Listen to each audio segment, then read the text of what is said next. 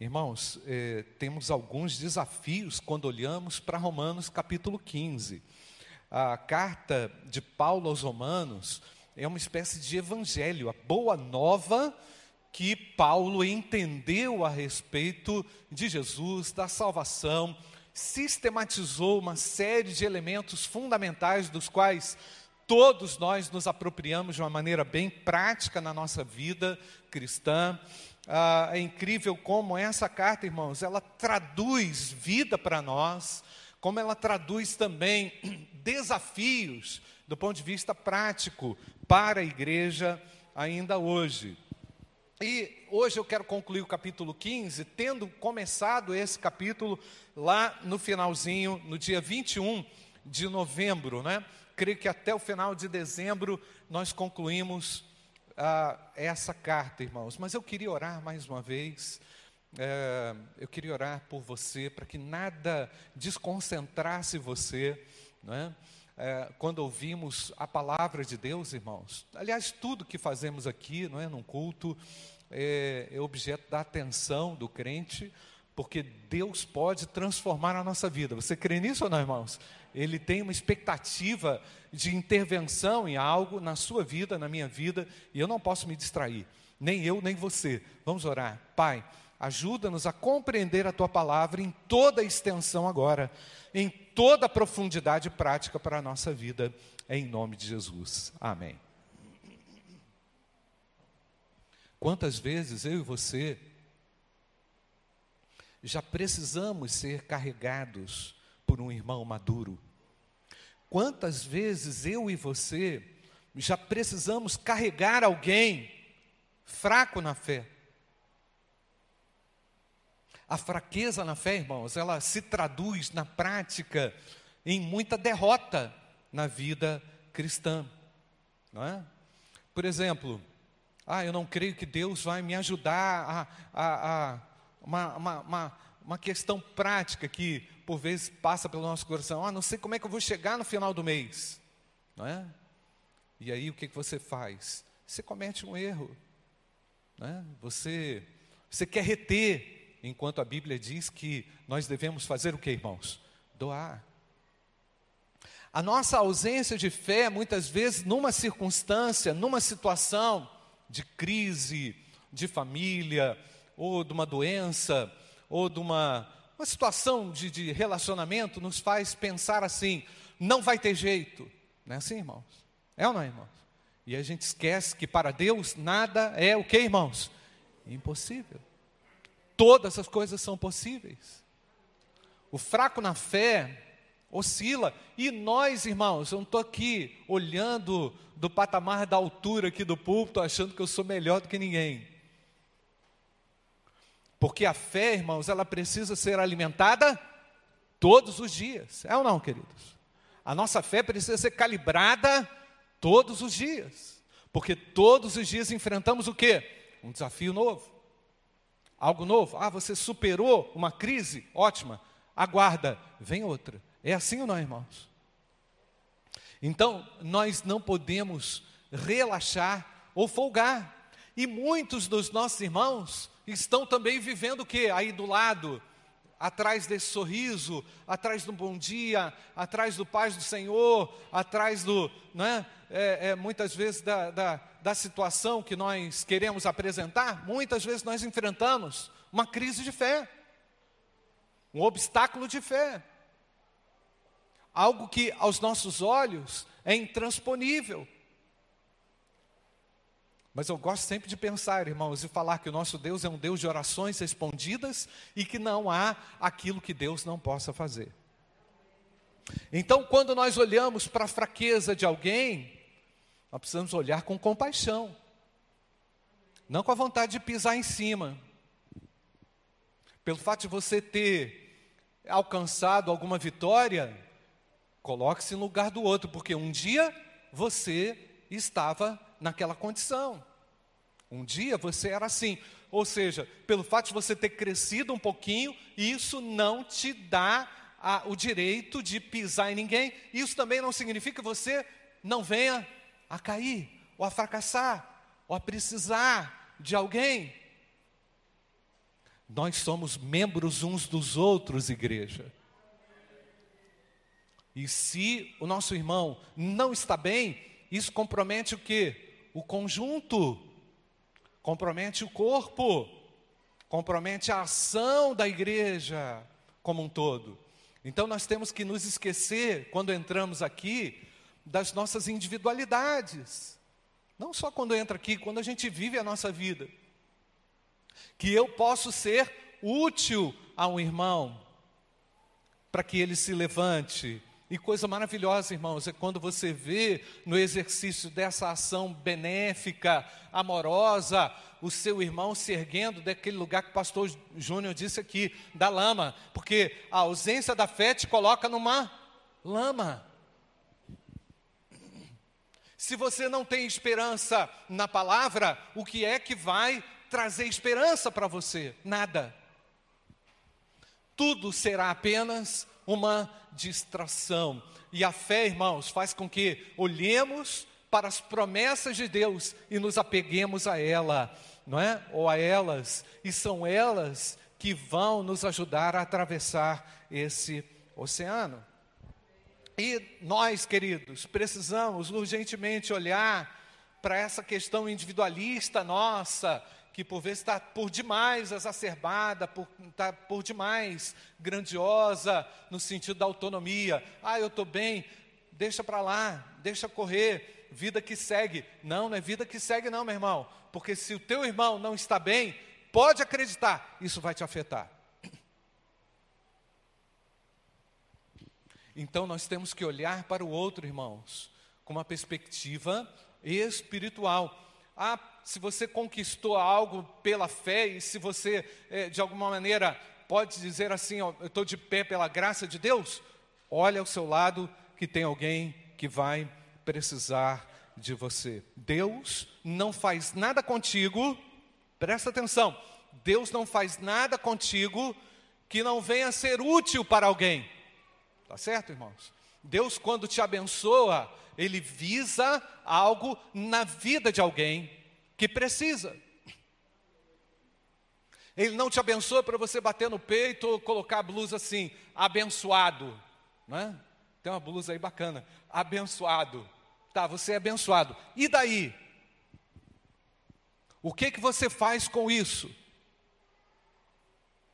Nós não estamos aqui para nos apropriar da bênção de Deus sem que isso surta um efeito positivo e vivo na vida daquele que precisa. E meus queridos, nossa igreja precisa urgentemente resgatar esse sentido, esse valor que nós vamos ler aqui no texto de Romanos, capítulo 15. Vamos ler a partir do verso 13. Olha só o que está escrito, irmãos e o Deus da esperança encha vocês de toda alegria e paz na fé que vocês têm. Maravilhosa a fé que vocês têm. Então sejam repletos dessa forma, de esperança e de alegria, para que sejam ricos de esperança no poder do Espírito Santo. E eu mesmo, meus irmãos, estou certo de que vocês estão cheios de bondade, têm todo o conhecimento e são aptos para o que, irmãos? Admoestar uns aos outros. Vamos ler de novo o versículo 14, irmãos? E eu mesmo, os irmãos agora.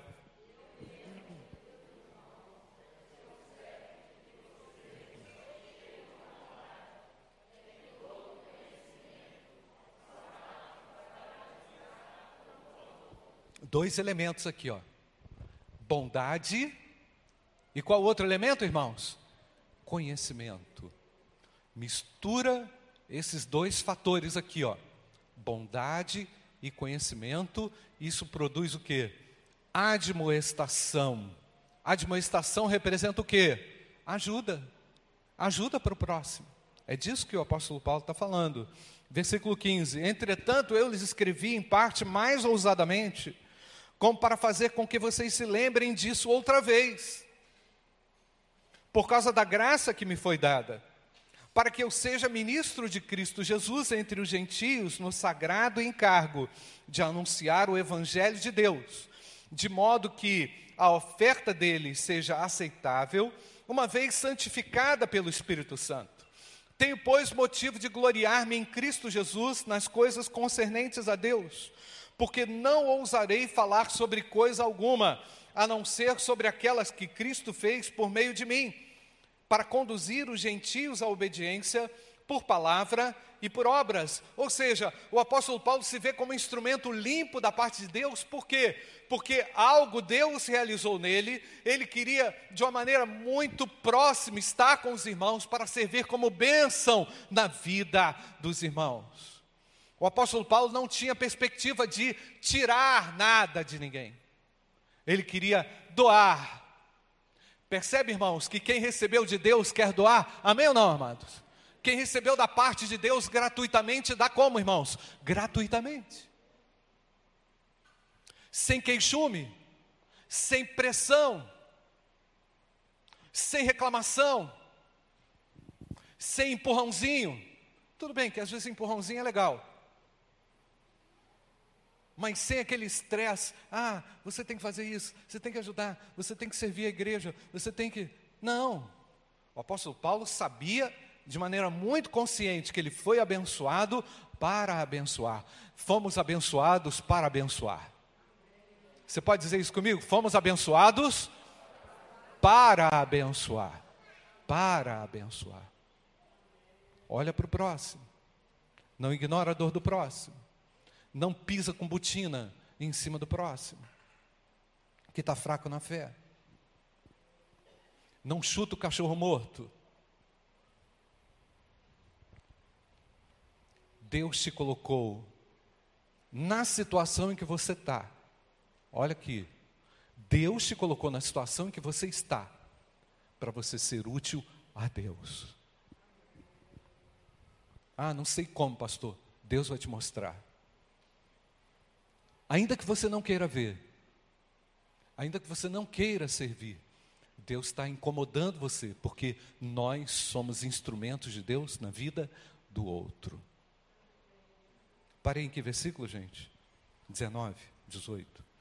Tenho por, por motivo, 17. Tenho, pois, motivo de gloriar-me em Cristo Jesus nas coisas concernentes a Deus porque não ousarei falar coisa alguma, a não ser sobre aquelas que Cristo fez por meio de mim, para conduzir os gentios à obediência por palavra e por obras, por força de sinais e prodígios no poder do Espírito de Deus. Assim, desde Jerusalém e arredores até o Ilírico, tenho divulgado o Evangelho de Cristo, esforçando-me desse modo por pregar o Evangelho não onde Cristo já foi anunciado, para não edificar sobre alicerce alheio. Pelo contrário, como está escrito, aqueles que não tiveram notícia dele o verão, e os que nada tinham ouvido a respeito dele o entenderão. Essa foi a razão porque também muitas vezes fui impedido de visitá-los.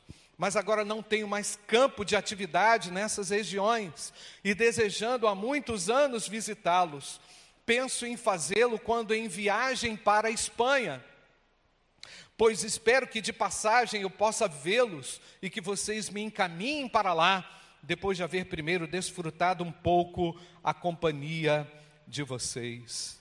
Mas agora estou de partida para Jerusalém, a serviço dos santos, porque a Macedônia e a Caia resolveram levantar uma coleta em benefício dos pobres dentre os santos que vivem em Jerusalém. Isto lhe pareceu bem, e de fato lhes são devedores, porque se os gentios têm sido participantes dos valores espirituais dos judeus, devem também servi-los com bens materiais. Tendo, pois, concluído isto, e havendo-lhes consignado este fruto, irei à Espanha, passando por aí, e bem sei que ao visitá-los, irei na plenitude da bênção de Cristo. Irmãos, por nosso Senhor Jesus Cristo e também pelo amor do Espírito, peço que lutem juntamente comigo nas orações a Deus a meu favor, para que eu me, livre, me veja livre dos rebeldes que vivem na Judéia, e que este meu serviço em Jerusalém seja bem aceito pelos santos. Isso para que, pela vontade de Deus, eu chegue à presença de vocês com alegria e possa ter algum descanso na companhia de vocês. E o Deus da paz esteja com todos vocês. Amém. Amém, irmãos? Era uma alegria estar com a igreja. Era um prazer estar com os santos. Era um prazer doar. Era uma alegria compartilhar. Era uma alegria. E é uma alegria, é ou não é, irmãos? É uma alegria a gente estar com os nossos irmãos. Deixa eu só falar uma coisa rapidinho que aconteceu ontem. Tivemos lá na igreja de Filadélfia a perda de um menino de 10 anos de idade. 10 anos. Faleceu hoje meia-noite. Filho do Gerson. Atua muito no encontro de casais, o Gersinho. Filho dele, embaixador do rei. É... Notícia muito triste, irmãos. Muito triste. Quem é pai aí, quem é mãe, quem é avô, quem é avó, sabe disso.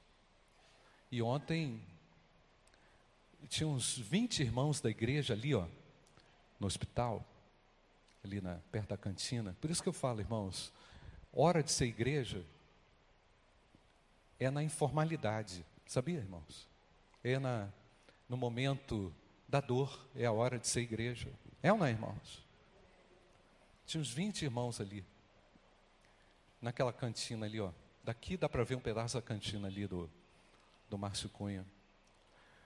E irmãos levaram violão para cantar, para louvar a Deus e escolher o lugar onde o menino estava é, na UTI ali, não é? debaixo, para cantar, fazer uma espécie de serenata de louvor a Deus ali, enquanto o menino vivia os seus últimos momentos de vida.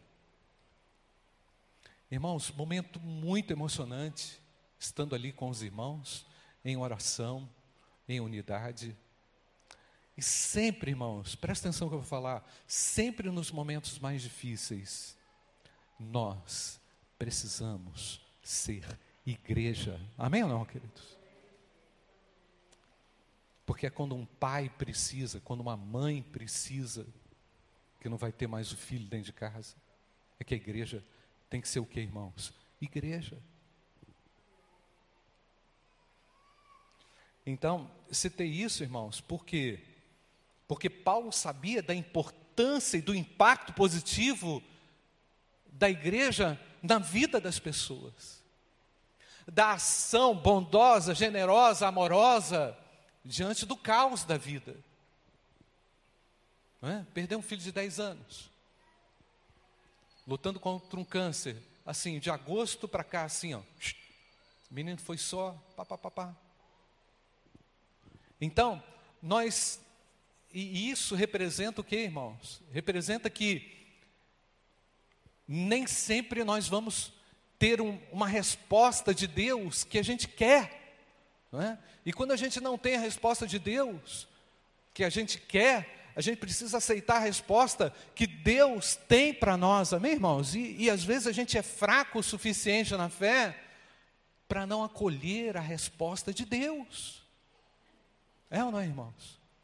E nós entendemos, irmãos, perfeitamente que o nosso Deus nos garante é, um caminhar seguro mediante o apoio dos irmãos, o apoio comunitário, a força comunitária, porque tem um mais fraco, tem outro mais forte, tem outro que está é, todo atrapalhado no processo da vida, e é no processo da vida que Deus vai usando a igreja para que a gente avance. Amém, amados?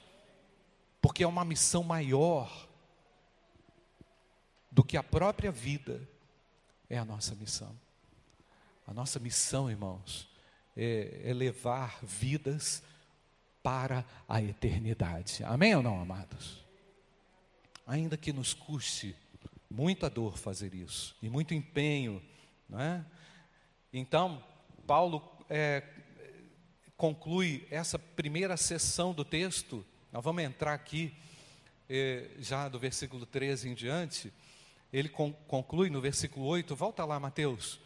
conclui da seguinte forma: Pois digo que Cristo foi constituído ministro da circuncisão em prol da verdade de Deus para confirmar as promessas feitas aos nossos pais.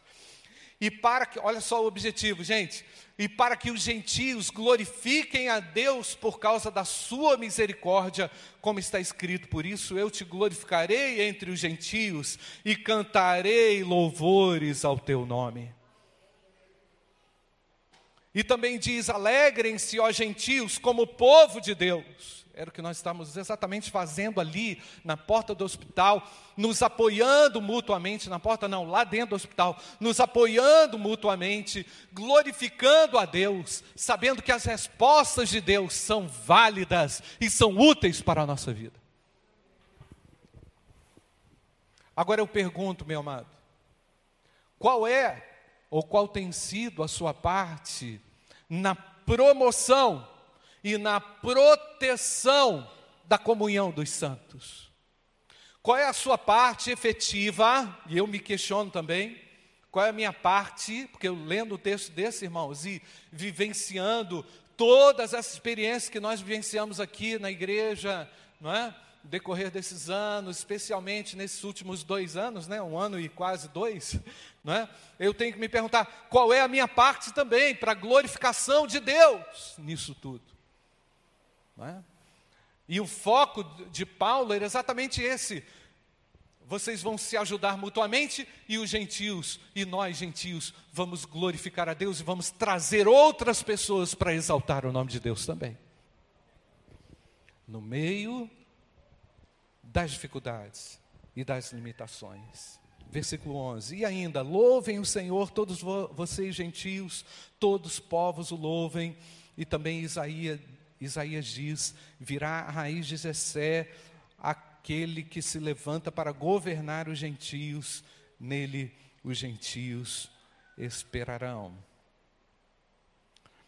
Irmãos, é, prosseguindo aqui, esse texto fala de uma. Volta lá no versículo 14 que é, eu creio que é o versículo chave para nós aqui nessa manhã, para a gente poder entender qual é a nossa parte nisso.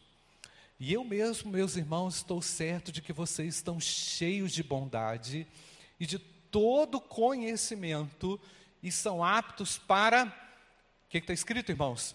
Admoestar uns aos outros. Creio que esse seja o versículo central que une a primeira parte do capítulo 15 aquilo que o apóstolo Paulo quer fazer como desfecho nesse capítulo, apresentando à igreja em Roma algo talvez inovador, que seria essa, essa não só o apoio para carregar, mas também a admoestação. O que é admoestação, irmãos? Admoestação, na, na definição aqui, não é? é avisar alguém da incorreção do seu modo de agir. Admoestação, voltar. O que, que é? Avisar alguém, não é obrigar a ninguém, tá, irmãos? Admoestar não é obrigar a ninguém, é avisar alguém da incorreção do seu modo de agir, do seu modo de pensar. Então, o que o apóstolo Paulo está eh, pensando é exatamente naquilo que brota do coração, daquilo que, que passa pelo coração do meu irmão e que não é próprio a ele. Né? Aquilo que faz com que, por exemplo, só um exemplo da Plínio, faz com que o Plínio todo dia tome uma decisão que não contribui para a unidade familiar, por exemplo. Eu sei que você é totalmente contrário, meu irmão. Não se aplica, tá? Não é perseguição religiosa. Não é nada disso. Né? Não é implicância contigo. Mas o que, que é isso? É uma preocupação que eu tenho, que nós temos, com a conduta do outro. Tá certo, irmãos? Com a conduta do outro. E o que é que nós costumeiramente fazemos, irmãos? Quando a gente percebe uma conduta imprópria na vida do nosso irmão? Não vou falar nada. Né? Não sou pastor. Chamo pastor Júnior.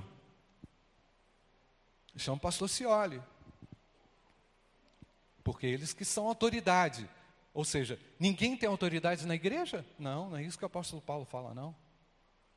Ele fala, volta lá no 14, Mateus, volta lá. E eu mesmo, meus irmãos, estou certo que vocês estão, todos vocês estão cheios de quê, irmãos? Bondade e de quê, irmãos? Conhecimento. Para quê? E todos estão o quê? Aptos para admoestar uns aos outros. Então, se eu me omito nesse, nesse, nesse mistério, nessa ação, né? o que, que acontece, irmãos? A igreja vai cada dia ficando mais forte. O que, que você acha, irmãos? Mais fraca. É ou não é, irmãos? Porque ninguém fala nada. Ah, pode, é. Tipo assim, ah, tá podendo, é. Ah, então tá liberado. Ah, beleza. Não. Não é isso, irmãos. O apóstolo Paulo colocou aqui, ó, a igreja em sinal amarelo para todo mundo. Atenção para todo mundo, porque todos podemos servir, todos podemos nos ajustar mutuamente. Mas o que, que é, é, é o que não? Onde é que nós mais aprendemos sobre admoestações? Dentro de casa. Não é? A gente não aprende assim, não faz isso o tempo todo. Menino, tira a cueca de cima da cama. Não é? Você não pode fazer isso. Não é? Você está ali o tempo inteiro.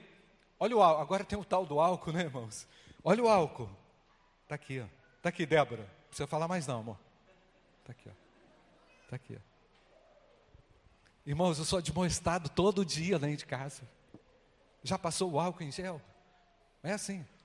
Admoestação não falta nesse sentido aí. Mas eu também sou admoestado por ela, em outras coisas que eu não vou falar para vocês, não. Mas eu também admoesto a ela, que eu também não vou falar para vocês, não. E é bom, né, meu amor? Na hora dói. Sabe por que, que dói, irmãos? Porque o nosso orgulho não está pronto para entender o valor de uma admoestação. E nunca estará. É ou não é, irmãos? Então, a admoestação, ela é muito útil muito necessária na dinâmica do dia a dia da igreja, para que sejamos o que, irmãos? Ainda mais fortes. E para que façamos, façamos o que, irmãos? Glorifiquemos ainda mais a Deus que usa um irmão, que usa um irmão como instrumento da sua bênção na nossa vida. Amém ou não, irmãos? Então, em casa, tem um código de conduta, lógico, tem um código de ética. Aliás, querido, se você não admoesta em casa os seus filhos, aliás, isso é uma tendência muito forte. O filho virou uma espécie de semideus, ou Deus, não é? Ah, ele não quer almoçar. Não vou dar almoço? Como assim? Ah, ele não quer. Fica 15 dias sem almoçar? É, ele não quer. Meu filho não quer. Irmãos, eu penso diferente, tá, irmãos? Eu vou respeitar a sua forma de criar o seu filho. Mas reconheça que o seu filho precisa de admoestação. É verdade ou não, irmãos? Não é, não é que você vai fazer isso no ódio, não é que você vai agredir o seu filho, mas admoestação na vida do crente, eu aprendi isso em casa, não é? com meu pai, com minha mãe, me admoestando, graças a Deus por isso, e é por isso que eu estou aqui, e é por isso que nós conseguimos chegar e avançar. Quando eu, quando eu não faço isso, irmãos, a vida paralisa. No trabalho, você é admoestado? É ou não, irmãos? O Rodrigo já balançou a cabeça. No trânsito, você é admoestado? Na escola, você é admoestado? Ah, não, não posso. É admoestado.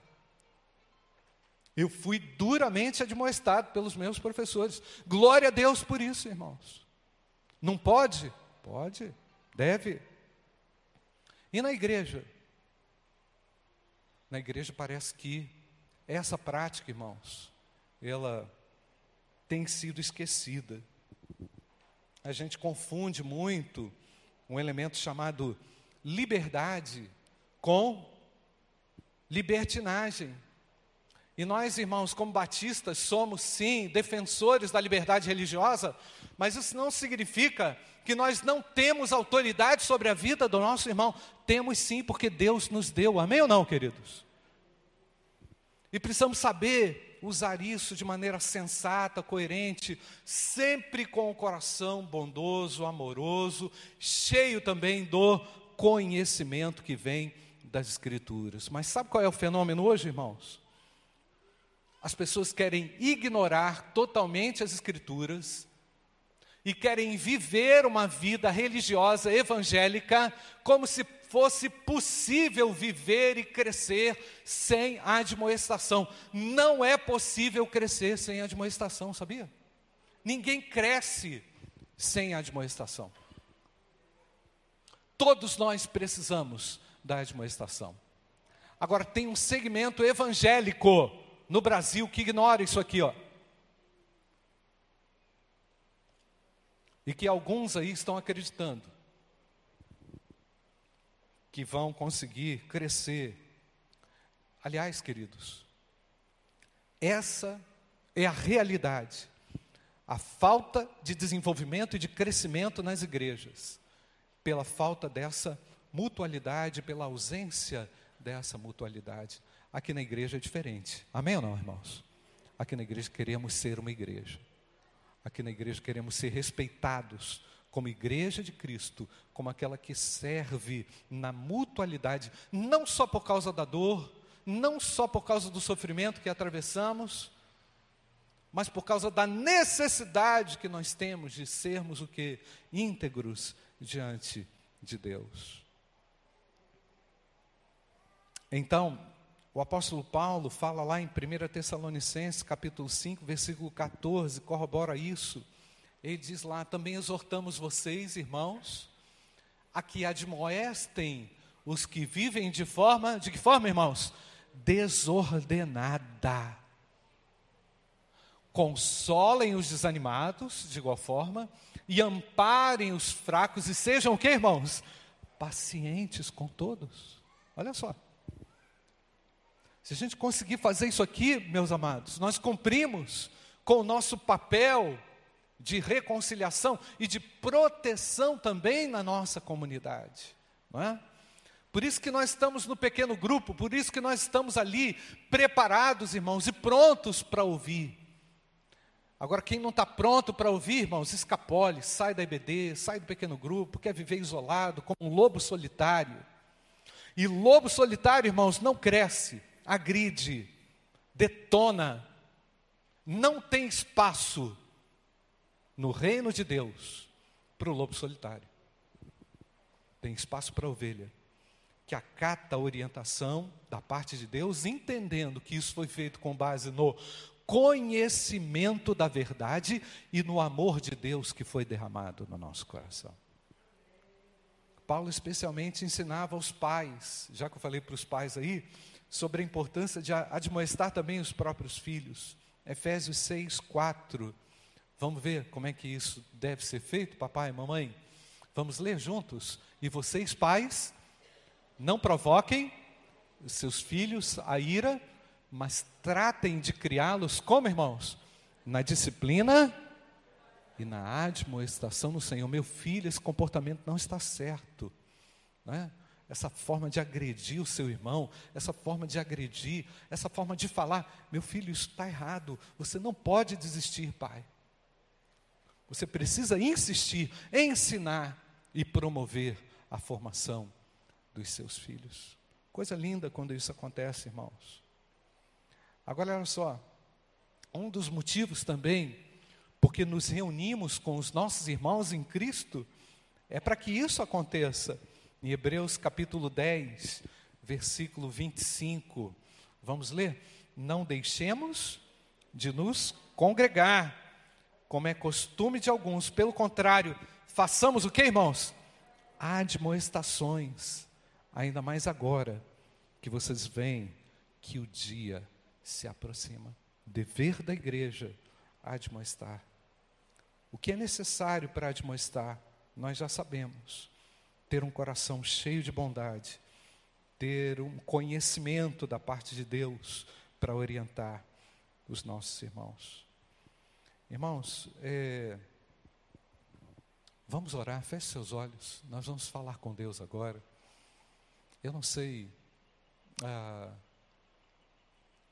se você entendeu a clara mensagem de Deus para o seu coração nesse momento, mas você, você pode servir, eu quero dizer que você pode servir.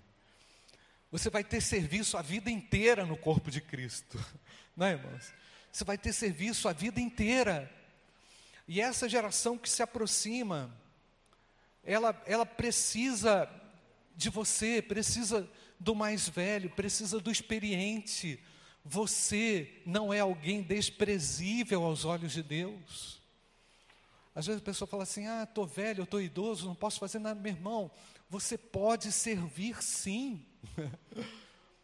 Você pode contribuir sim na sua casa, na sua, na, na sua igreja, na sua classe de ABD, no seu pequeno grupo, na sua família, com os seus netos, enfim, você pode ser útil no contexto em que Deus te coloca.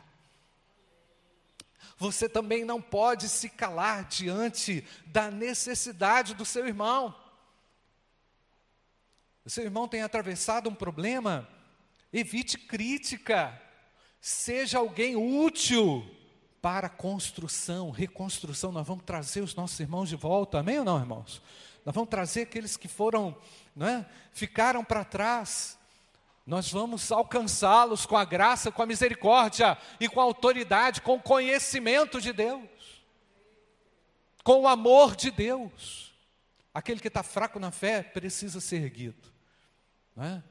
Nós não queremos a igreja lotada, nós queremos as pessoas integradas, não é, irmãos? Nós queremos as pessoas integradas àquilo que Deus deseja realizar. Porque Deus nos tem dado melhor. Porque Ele nos tem dado melhor. Se você tem um desafio, pastor, eu estou me lembrando de alguém que eu posso contribuir, que eu posso ajudar não é? Você está lembrando de alguém? Levante seu braço. Eu, eu posso ajudar aquele irmão. Pode abaixar. Eu posso ajudar aquele irmão. Ah, mais alguém? Levante a sua mão aí. Eu estou me lembrando de alguém. Pode abaixar, minha irmã. Eu posso ajudar aquele irmão que está lá, numa situação de desordem, não é?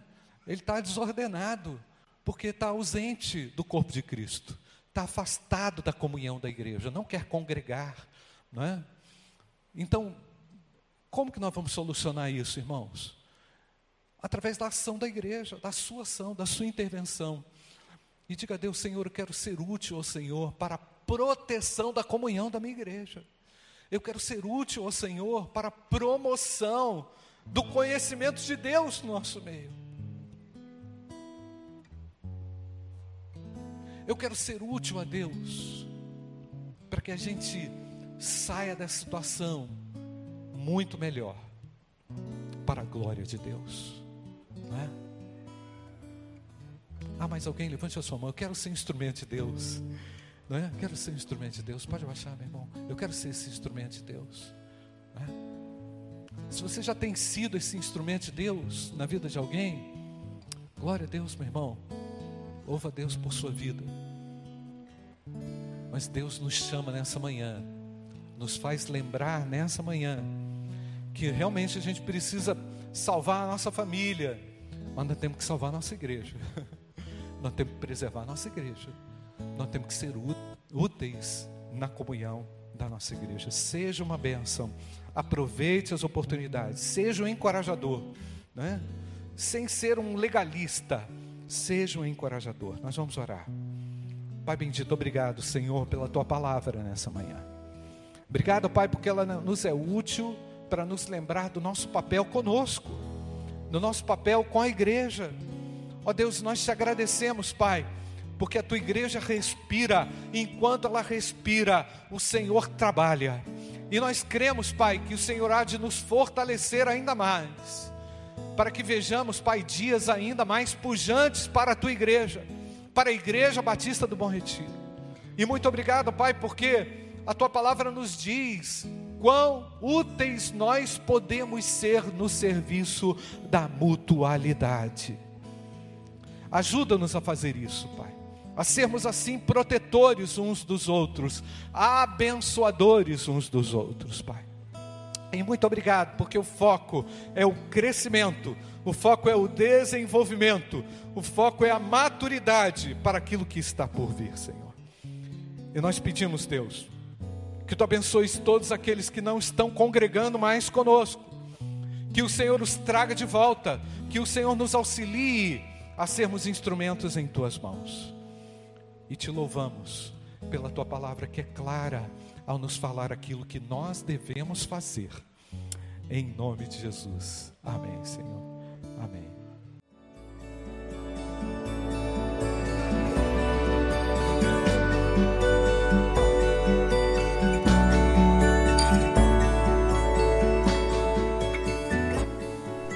A Igreja Batista do Bom Retiro tem plena convicção de que a palavra de Deus é poder para salvar e transformar vidas. Nosso desejo é que essa mensagem tenha alcançado seu coração. Para saber mais sobre quem somos e em quem acreditamos, acesse ibbrpatinga.com.br.